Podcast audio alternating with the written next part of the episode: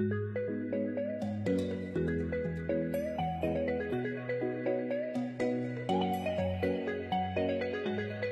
大家好，欢迎再次回到李动漫，我是逼逼叨叨嘴炮李呀。今天是蜡笔小新时间，先问大家一个问题：这个蜡笔小新是搞笑动画片吗？很多人会认为是的。那么为何一部搞笑动画片中会有那么多的恐怖片段呢？一个爱露屁屁的熊孩子，放荡不羁，没事爱勾搭大姐姐，这种集搞笑为一身的小屁孩会惹出什么灵异事件呢？今天就跟大家盘点一下蜡笔小新中那些吓死人不偿命的情节。其中呢有一集，小新与小葵吵架了，小新一觉醒来，发现自己竟然缩小了。本来想要叫醒美牙，结果却被美牙身后的小葵发现。混乱之下，小新抓了一根小葵的头发，最后小葵抓住了小新，把小新活活的给生吞了。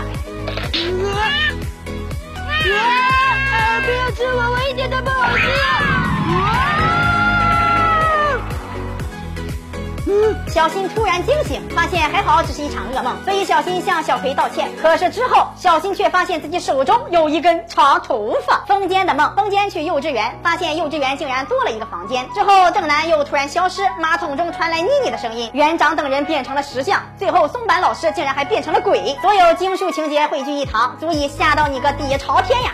松坂老师，你振作一点！老师，老师，嗯。我也跟大家一起变成石像吧。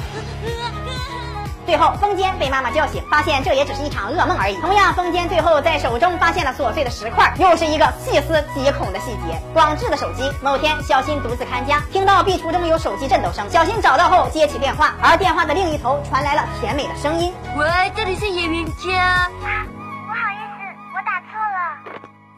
是的，不要选在这种时候好吗？之后，美伢回家，小新质问美伢为什么把手机乱放。刚才还有一通电话打错了，可是美伢说电话是爸爸的，不过早就坏掉了，而且现在手机已经没电了。这个细节也会让大家看起来头皮发麻。美伢的手机突然有一天，手机上莫名出现了一款叫做秘书的软件，大家开始慢慢的依赖这个软件，结果大家逐渐变成了秘书软件的傀儡，对软件唯命侍从。还好最后小新卸载了美牙手机上的秘书软件，这才让大家恢复了正常。可是就在美牙和小新在超市买完菜高兴回家的时候，美牙手机上的秘书软件又悄无声息的出现了。大家还知道蜡笔小新中有哪些细思极恐的细节？可以在下方留言哦。李动漫每天十一点半和四点半都会更新，不要错过精彩节目。咱们下期再见。